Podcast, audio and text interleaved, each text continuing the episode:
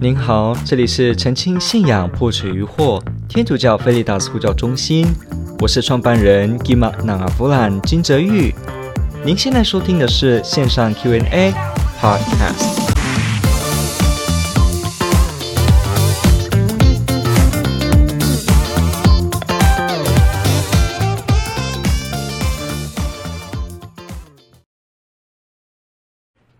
天的第一个题目呢，我们提到的是，如果在教会里看到许多教友为了名利而产生纠纷，怎么样才能让年轻人相信教友们都是爱主爱人的一群人呢？好，感谢提问者的提问，这问得非常好。我们在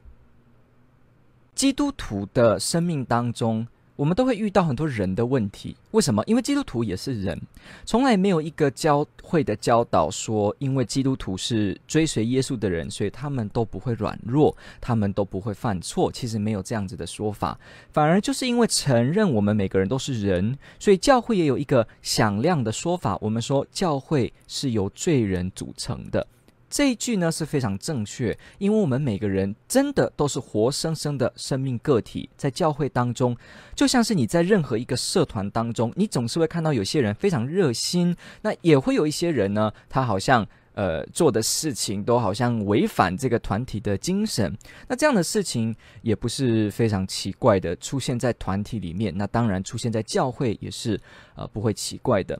我们可以说，教会并不是一群超人组成的团体。换句话说，它并不是一个没有缺点、零缺点的人聚集在一起的场所。所以，我之前在其他的题目中，我都有说过一句话。我曾经说过，有人说，我想找一个完全没有缺点、没有任何人性上的缺陷的一个教会，我要去那里。请你告诉我在哪里？这样的教堂在哪里？这样的教会在哪里？那标准回答就是：不好意思，没有这样的教会。再来，你还要附加一句话：如果有这样的教会的话，那你也进不去。从这样的话，我们可以发现一件事，就是因为我跟你一样都是普通的人，都会有软弱，所以这样子的教会不但是不存在。而且连我自己也达不到那样的标准，所以倘若我说一个教会一定要是完全零缺点才可以进去的话，那这样的教会如果真的存在，你跟我也一定进不去，因为我们都有生命中的缺陷。当然，我这边要说明一下，其实，在福音当中，仍然也是许诺将来我们将来的时候，新天新地，耶稣基督再次降临。一切都会更新，那个时候我们说整个教会会达到完全的圣化，所以其实我们基督徒在现世当中活在今天二零二一年这个十一月二十一号这个时间，其实我们都还是在这个过程，We are on the process of sanctification，我们都在这个成圣的过程当中，所以就好像一个小朋友他在学习弹钢琴。他是一个初学者，他势必一定很多时候会弹错音符，他的手的肌肉不是说很发达。那遇到这样的情况，我们不会有人去为难说，为什么一个小孩子钢琴练个六个月的，他没办法弹出这个音呢？我们不会这样要求，因为他就是在学习当中。或者我们再换一个比方，呃，我们自己在学这个呃骑脚踏车的时候也会跌倒，一个人在刚开始学脚踏车，一直跌倒的时候，其实不会有人去苛责，因为我们大家都知道这是一个学习的过程。教会也是一样。二零二一年十一月二十一号，We are on the process of sanctification，我们都在这个不断的进化的过程当中。所以，倘若我们在这个时间点会有一些跌倒，这不是什么令人讶异的事情。OK，所以我们必须再次去肯定一件事：教会是由人组成的。我们有希望，耶稣基督会帮助我们；我们有希望，天主会拯救我们；我们也有希望，在圣神在教会内的这些圣事、这些祈祷，会激发跟改善我们生活中的许多劣根性。但是呢，我们是在这个过程中成长。我们不要过度苛责，以为说哦，教宗就是一个达到完美境界的人，这是不对的。有一句话是这么说的：每个圣人都有他的过去，每个罪人也都有他的未来。也就是说，所有的圣人，你听到的圣道明、圣方济，这些每一个人都是活生生跟你我一样的人，都会有在世间的时候的软弱。一个圣人如果完全没有任何人间上的这种人性的这些情感、欲望或者一些挣扎的话，也完全是不会去走上完美的成圣道路的，因为等于是我对我自己的人性本性还不清楚，那我如何能让我自己的人性获得提升跟改造呢？就好像我对我自己的双手都还不了解，我怎么能期待用我的双手来做出一个作品呢？所以。对我自己的认识，这个是必须在生命的过程中不断不断的发掘，也才其中能够不断的发现天主在我们身上的恩宠造化。所以，我们必须说，基督徒的这个培养，基督徒的培育，我们说信仰的培养，它从来不是一处到位，不是一瞬间到位的。我们必须要抛开这样的一个幻想，以为我们的信仰培育是一处啊马上就达到的，所以。我们要放掉这样的一个想法，罗马并不是一天造成的，所以每个圣人他都一样，他都有他的过去。同时呢，因为他打开他的心，邀请天主在他的生命当中不断的提升。不断的光照，所以他才在这样的态度当中一折一反的，慢慢的深入基督徒的深度生活当中，才在这个其中信仰达到一个成熟。所以每个罪人都有未来，因为每个圣人都是曾经你我一样的人而达到的，因此每一个罪人也就表示。你现在的软弱生命，并不是停在这里而已，你也有你的未来。只要你继续打开你的心，真诚的悔改，在信仰生活当中不断的让自己跟天主在一起，来聆听天主的圣言，你一样有将来的未来。你要知道一件事哦，在天主教会当中，我们的圣人有非常多种，有的是国王，有的是王子，有的是有钱人，有的是贫穷的人，有的是曾经是呃性工作者。有有的曾经是强盗，有的曾经是威吓别人的人，有的人曾经有非常好像不堪回首的过去。这些人呢，都成为大圣人，在教会当中都有的。所以我们要了解一件事：我们对怎么样是一个神圣跟完美的样子，我们必须去既要向往，也要愿意我们能够前进向这个目标，但同时也要把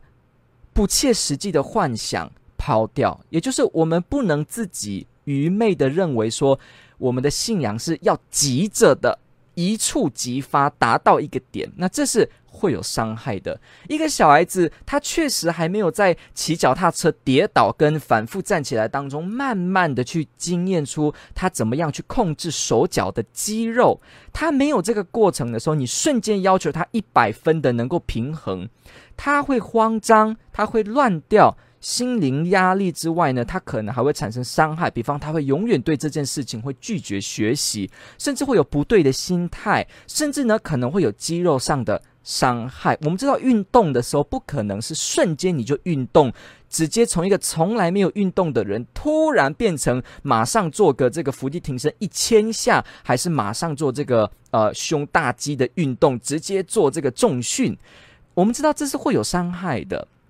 所以循序渐进这件事情，我们不能够忘记，在我们基督徒生命中的培育上面，一定要记得，你求快呢，不一定纯粹是好事。我们大家有这样的事情，所以我们来回到我们的题目：如果在教会当中看到有人为了名利而纠纷，第一个我们不要紧张。教会有没有人会为名利而纠纷呢？会的，而且有时候可能是非常恐怖的。我们看这个保禄里，保禄也在他的书信里面去提到说，你们之间基督徒的纠纷为什么闹闹闹闹到外面的，也就是教会外的官长首领要来审查你们呢？也就是说，我们去了解到一件事情。保禄也在初期教会里面，他就提过了说，初期教会就有这种严重的纷扰的问题，以至于到需要外面的，甚至诉诸到别的这些环境的这些执政官来去介入教会的一些事务。所以从这个部分呢，你就会看到初期教会也就有人会为了许多不一样的动机而在里面产生纠纷。所以我们不需要立刻感到害怕跟失望。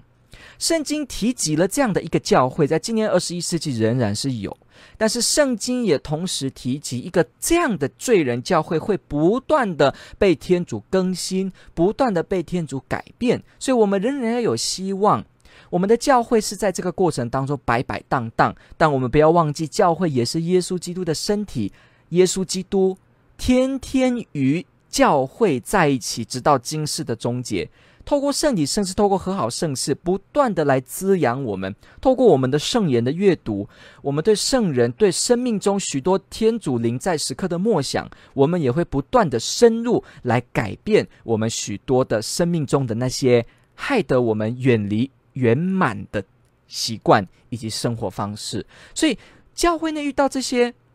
是会有的。如果我们的青年刚刚在教会当中，遇到了教会发生这样的事情，这情况也是常常有的。比方说，呃，一群年轻人，他们非常的乐意在教会当中服务，结果当他呢稍微大一点的时候，被教会被堂区选为干部的时候呢，他选为干部了之后呢，他开始发现，哇，哦，My goodness，怎么那么恐怖呢？好像说这个传协会里面在吵来吵去，然后我也不晓得该怎么办，哈。我们的青年时期本来就是处于一个不断要学习怎么样谈判跟交涉的过程，呃，我们常常知道，如果听众朋友是出社会的人，你就知道，好的口语能力跟谈判能力是社会职场上是非常需要的。那我们的青年确实还在学习当中，所以有时候他突然进入体制里面的时候，会感觉到茫然，这种情况都是实际上会有的。那我们要怎么样帮助年轻人呢？在教堂实际有这样的情况下，他能够还是知道我们信仰的初衷是爱主爱人呢？第一，我要说。年轻人一定要加深自己的信仰。如果我们自己没有读福音，我们没有加深我们的信仰，了解到说，我们今天在教会的目的不是为了名声，不是为了金钱，而是为了真真实实的把天主在我生命中的爱能够分享出来。而且我呢，是为了天主，而不是为了人。我不是纯粹的为了谁的眼光，而是我为了我的生命而来教会。我为了我的生命，我请注意这句话哦。很多人的生活是过得很辛苦的。一个小孩子他看不懂，说为什么妈妈你在教堂弥撒的时候，你在祈祷的时候都要跪下这么虔诚的祈祷？有时候我们会说，一个小孩子他的人生的历程还没有经历到一些困难。他很难去想到为什么父母会这样子这么敬虔的跪下，但是请注意哦，当这个孩子慢慢大了，他发现到他的生命不是这么的顺利，而他开始感觉到他必须为他生命中那个最低谷的时期开始跪下的时候，他才明白为什么我的父母会跪下，所以。我们都有这样的一个过程，你为了生命中真正的需要而我们跪下，不是为了形式化，不是为了某一些修女要检查你有没有跪好，不是，而是真的生命中我们发现我们需要天主来引导我们。那来自这样子的一个体悟跟认识呢，一定是要有生命经历配合我们的信仰的深化，我们才会慢慢的去能够了解我们今天究竟在为什么而跪。所以，当我们说青年人遇到一些教会的体制很困难的时候，第一个，我们一定要加深自己的信仰，把我们的动机调整好。既然我们知道教会是人组成，仍然也会有人的软弱，那是不是我们要改变我们的想法？我们不可以去幻想，觉得教会团体会是完全完美的。我们是不是也要放下我们自己的一些想象，以为所有的人的沟通都像天使一样呢？实际上，我们要了解到，我们的教会团体确实呢，很多时候，我们看福音也说，机灵如蛇，但是温驯像鸽子一样。我们要知道，我们在这个信仰当中，我们确实有些部分是要很机灵的，要懂得跟人说话，要懂得跟人家能够拒绝事情，这都是需要的。但是我们要知道，我们今天在教会服务是为了什么？这个动机非常重要。当人们一忘记了我们自己的动机是什么的时候，我们就会因为我们的理想跟实际的团体有差距，所以我们呢就放弃了。那这一点是非常可惜的，因为其实我们要了解到，我们的信仰本身呢。确实，里面都是有这样子的软弱的人，但我们真正在教会，为了天主，为了我们的生命，我们才来到信仰当中。所以，我们自己要了解我们最终的动机究竟是什么。只要把握住这个动机，我们就不容易受到风吹雨打的打击。所以我必须再说一次：我们信仰的培育，我们信仰的灵修有没有深入？所以，如果说，我们了解的教会不是一个完美的团体，那现在我们身为青年人，或者我们身为培育者，我们要怎么帮助青年加深他的信仰，以至于他在教会的生活当中能够好好的站得住呢？好，我在讲这个方法之前呢，我还是要跟大家说一下，其实呃，教会当中很多事物你是确实需要谈判跟协商的，所以呃，青年人也是我们要时常记得，我们在教会中。很多时候也是要懂得发言，也是要懂得说明哈。甚至我很觉得有些时候要跟你说，你也要懂得怎么吵架。我指的吵架不是为了去贬低别人而做的口语上的争执，不是，而是指我们要知道，吵架的意思不见得是在做恶性的诽谤。如果我们在争吵会做诽谤的话，哇，那这就不适合了。但是请记得，如果我们的这个呃所谓的 argue，所谓的吵架。如果它的用意是在我们是要做一个积极的沟通，只是我们的声音会比较大，我们的言辞会比较直接。那在这样的情况下呢，教会本来就是会有良性的、健康的这种情况出现，所以我们不要害怕说，在教会当中，我总是要总是面容像个天使一样啊，这是不一定的。你要了解，保罗在写他的书信去讲教会的一些问题的时候，他也是什么呢？非常非常火爆的哦，大家知道吗？哈，如果你读这个加拉达书，OK，呃，你读这个加拉达书，你看保罗在去描述这些事情的时候，好，针对教会出现的一些观点的不同的时候，你看到他是非常的火爆的哦。你要了解到这件事情，那当保禄在指责伯多禄怎么样在这个外邦人饮食上面的这个事情的时候，保禄也当面的呢，也斥责了伯多禄。所以我们要了解一件事情，这种良性的沟通跟比较大声的，姑且我说吵架好了，确实在教会当中它是有一席之地的。所以我必须要诚恳的跟你说。我们也要懂得怎么样主内的吵架，这个词 可能大家没有听过。主内的吵架，也就是说，不是为了争执，不是为了名声利益，不是为了诽谤，而是真诚为了教会的美好。我必须提醒，我必须督促，我必须规劝。而在这个过程当中，可能我的言辞呢会比较直接，当然我不会带脏字，我也不能够做诽谤。但是呢，我们的言语呢，有时候音量也会比较大，等等的这种情况呢，我们不要把它想成绝对的问题，因为如果我们的跟人的沟通，如果我们想着绝对不能有任何争执的话，那我们也会变得很多时候我们的沟通就沟通不良，因为很多场合你会发现你还是需要比较激烈的说法的，所以我们必须回到这个点，我们不能够过度的去。把所有比较带有一点情绪的说话方式都直接贬为是恶，这是不一定的，这是不一定。所以呢，我们青年人也要慢慢的学习怎么主内的这个好好的表达，即使这个表达呢有时候比较激烈，但是我们总要学习。所以，我们有时候可以去了解一下我们的前辈在传协会当中，在教会当中是怎么沟通的，甚至你可以请教你的神父、你的修女说，在这样的情况下，我可以怎么样沟通？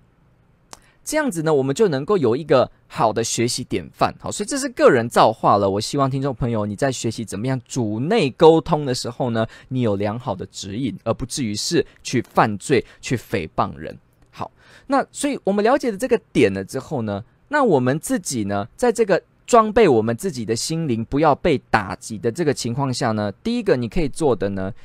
你要能够多多去了解一些圣人传记，因为第一个，你去看圣人传记，你就会看到活生生的人怎么样在这个有风有雪、有大浪的教会团体当中，他们怎么样活出基督的生活。圣人的传记就好像直接告诉你说，前辈遇到这种状况的时候，他怎么用信仰的智慧来处理。所以你要去看一些圣人的传记。天主教的这些圣人传记，你翻开，他绝对不会只报喜不报忧，他也绝对不会只出现漂亮的说法，没有的。天主教的圣人传记，你都会看到，他会直接的描述这个人跟他遇到的许多困难跟困境，所以这些过程就能够让你去思考你遇到的处境该怎么办。所以圣人的传记的阅读，加深你的灵修，这都是可以做的。那如果我们在堂区想要让年轻人不要失去这些希望的时候，你可以做什么呢？多多举办祈祷会，举办祈祷会，组织热心认真的团契，组织青年会，组织圣善的祈祷小组，组织一些信仰的培育团体，这样子呢，透过许多单位的这种小团体的组成。让我们遇到这些困难的时候，有一个归属，能够分享，能够彼此激励，这一点是很重要的。如果一个堂区没有去提供这种祈祷会，那等于是我们在堂区遇到一些事情很辛苦的时候，我们却没有一个地方能够沉静下来，让自己的心情、心灵得到舒畅、舒压，还有得到新的指引。如果我们说灵修跟祈祷是真正给我们困难得到力量的方法的话，那势必。不能脱离举办祈祷会这件这么简单跟这么好的方法，所以多办一些音乐祈祷会喽，信仰的祈祷会喽，去协商看看看怎么样做这些活动，让你的堂区的这些传协会的人员呢，也可以在一段时间奔波忙碌的时候，回到信仰内好好的休息。这一点呢，提供一些堂区的毕竟都是很实用的方法。总之呢，提供方法。呃，比方在我这边的堂区，这边是台北圣道明堂，在这边的堂区呢，就有组一个团体叫做波饼团体。这个团体呢，是欢迎刚刚慕道班结束领洗的这些教友们来聚会，每周一次，或者说呢，是一些呃我们的这些资深的基督徒愿意再次过来，也可以加入。那这个叫波饼是做什么呢？当然，这个波饼，你可以说这个，我们把饼拨开分享，这个图像非常的漂亮，让我们懂得分享生活中的真实点点滴滴。波饼团体的特色呢，它就在做的是什么？分享。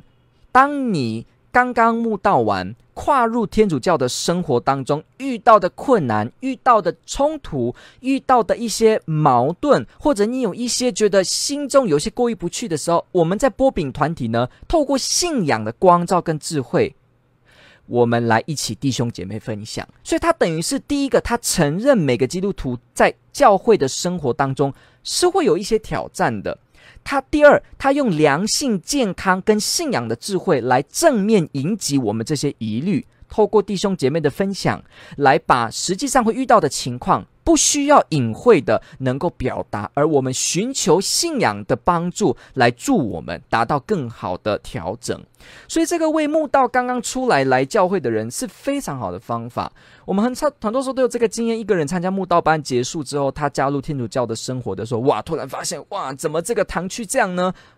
那如果有这样的波饼团体，让我们仔细可以聊聊说，哦，对，你遇到一些情况，这种情况是会发生的。你遇到一些状况呢，是有的。那我们怎么在信仰当中学习，能够去应对？这也是非常好的一个方式，来帮助青年人来仍然的知道教友们都是爱主爱人的一群。所以我提供了这些方法给大家，希望能够帮助大家在思考怎么样陪伴这些遇到教会生活困难的弟兄姐妹呢，能够有一个方法得到正向的而且肯定的方式得到一个解决。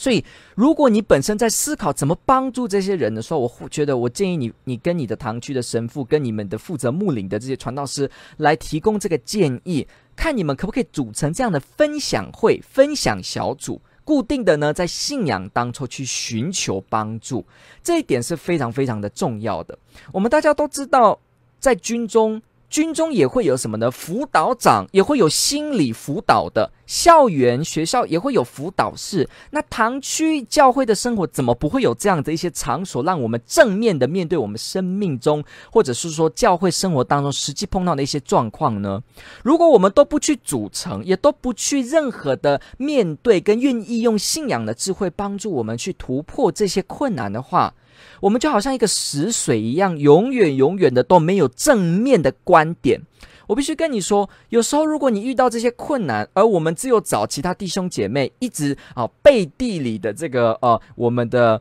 呃有点叽里呱啦的在分享这些困难的时候，很多时候会在里面一直转圈，不会出来的。即使我们感觉好像说啊。这个好好，我们可以分享，然后我们在私底下来分享。但是请记得哦，很多时候我们人性的软弱会越分享变得越气，越分享变得越福，远离了福音给我们的光照。那这一点呢，就会非常的可惜。我们应该是用更正面积极的态度，帮助我们面对信仰生活中的一些实际困难，而不是让我们透过。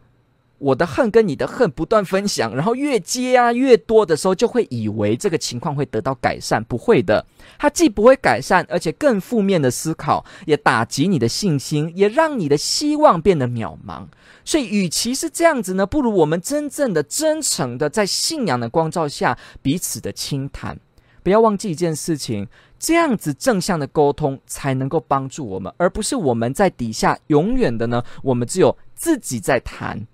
自己在私下的说，而结果呢，也在回圈当中旋转，没有获得解决。这也不是一个健康的信仰团体哦。所以，我们必须透过今天的这一题节目呢，不只是提到青年人，其实这个也适用于所有刚进来天主教会的教友，或者是说适用于所有你是一个你在你的牧灵工作上面遇到了很大的困难的时候。都会这些观点对你有帮助。波饼团体是我们这边的一个做法，我也希望分享给大家，让大家能够去了解到，我们能够有一些做法来帮助我们，能够在这样的情况当中，还能够有健全的方式来继续下去。所以提供这些的分享给大家，感谢提问者的提问，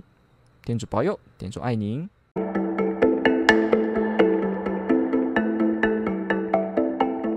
感谢您的收听。若您喜欢本系列节目，支持护教学与福传相关推广，欢迎来到我们的 FB 粉丝专业以及 YouTube 频道，点击订阅哦。也别忘了我们的 Podcast 频道的订阅哦。天主保佑。